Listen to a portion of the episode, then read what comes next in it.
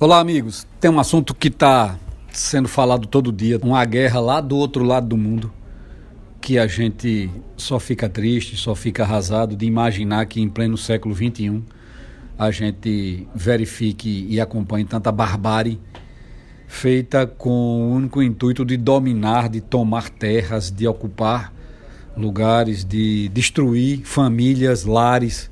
Mas a consequência disso na vida de hoje vai além de tudo isso que a gente falou, vai também no campo econômico. O Brasil é um país produtor de alimentos. A gente alimenta o mundo, alimenta boa parte do mundo, exporta produtos agrícolas, grãos, proteínas, animais de todo tipo que se alimentam de grãos.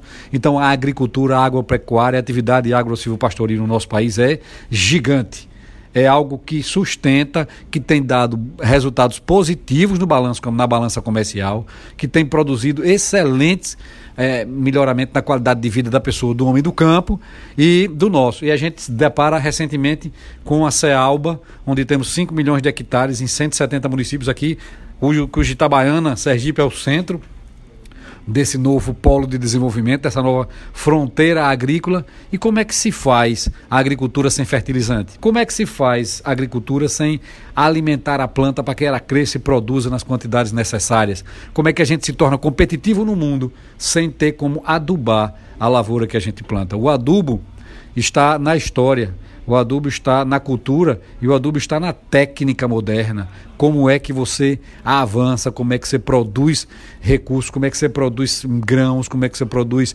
alimento e proteína de todas as ordens, frango, aves, é, bovinos, caprinos, tudo que está envolvido nessa produção de alimentos a criação de peixes, criação de camarão, tudo depende da agricultura. É a agricultura o elemento primordial na formação dos alimentos, tanto para os homens quanto para os animais. E o Brasil compra da Rússia quase 40% do seu fertilizante nitrogenado. É uma quantidade gigantesca. Se esse produto não chegar, ou se ele chegar mais caro, ele vai ou diminuir a produção, tornando mais escasso o produto, portanto mais caro, ou encarecer a produção, que vai botar o produto mais caro na mesa da população. Então vai afetar a mim, vai afetar você, vai afetar a nossa casa, vai afetar o preço no mercadinho, o preço na feira, vão subir o preço dos alimentos. E a gente precisa entender que isso é danoso. E o nosso país está provado por A mais B que não se preveniu para isso, que só pensa no resultado financeiro. a empresa está dando lucro, é? Está dando lucro. E agora que a gente não tem onde comprar o fertilizante, onde é que nós vamos comprar, adquirir, colocar o fertilizante na agricultura para atender a demanda do, do próximo plantio? A safra começa agora em maio. Daqui a dois meses começa o preparo da terra e o plantio do milho né, o plantio do, do, do feijão, o plantio do algodão, a safrinha lá na região central do Brasil. Como é que nós vamos agora avançar nessa produção? Como é que a gente vai ter produtos capazes de atender essa demanda. A Fafem, que foi reativada agora com a Unigel, que foi fechada irresponsavelmente pela Petrobras, já disse isso dos danos causados, ela devia hoje não era ter uma Fafem, não. A gente podia ter hoje três ou quatro Fafens, porque nós temos gás aqui para produzir 20 milhões de metros cúbicos por dia, dá para ter três ou quatro Fafem, dá para a gente abastecer o Brasil de, de fertilizantes nitrogenados, de amônia, de ureia, de sulfato de amônia, que é necessário para a, a, a agricultura de um modo geral, principalmente ureia e sulfato, que é importante para poder montar o NPK. A gente abandonou o projeto Carnalita porque ah, não é mais rentável. No mundo tem muito potássio barato e aí a gente vai comprar potássio lá do fim do mundo. E se o cara resolver não vender para a gente? Nós não temos potássio produzido aqui. Então, veja, a estratégia da política pública tem que prever a atividade primordial do Brasil. Agro pecuária, a agricultura, atividade agro-silvopastoril é prioritária no Brasil. É quem é responsável pelo volume positivo na balança comercial. Como é que a gente deixa todos esses produtores do Brasil sem adubo, sem o fertilizante necessário? Ah, mas é porque a gente compra mais barato do que o que produz aqui. Vamos trabalhar para produzir aqui, o gás vai ser explorado aqui em real Vamos parar de comprar gás em dólar. Vamos comprar gás em real aqui em, em Sergipe, que tem aí há mais de 20 anos que se sabe disso.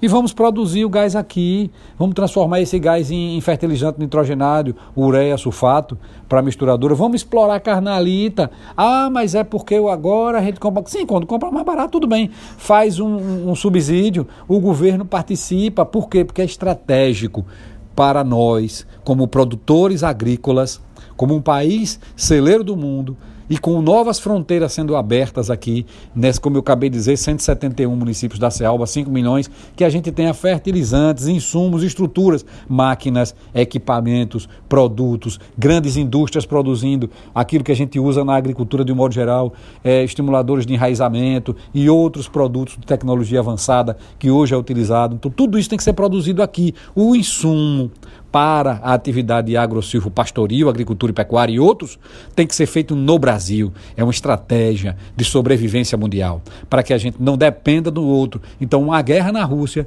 lá na Ucrânia, afeta vai afetar a vida do brasileiro aqui no seu pão nosso de cada dia, que o trigo vai ficar mais caro, vai ficar mais cara a carne, vai ficar mais caro todos os produtos que a gente consome. Então, precisamos ter essa esse planejamento. Não se vive num governo sem planejar. A gente precisa ter essa essa prioridade em nossas vidas e é necessário, está provado por A mais B. Precisou acontecer um conflito externo para mostrar a fragilidade da produção de fertilizantes no Brasil, tanto fertilizantes nitrogenados como os demais, porque a gente tem aqui potássio sendo produzido, mas a gente precisa também produzir sobre outras fontes, não é inesgotável aquela mina que a gente tem. Né? A carnalita é uma opção que precisa ser levada em consideração e precisa ser incorporada ao processo e estrategicamente está trabalhando, está pronto para fazer. O governo precisa investir nessas áreas e subsidiar para ter segurança na sua, na sua produção agrícola. Essa é a realidade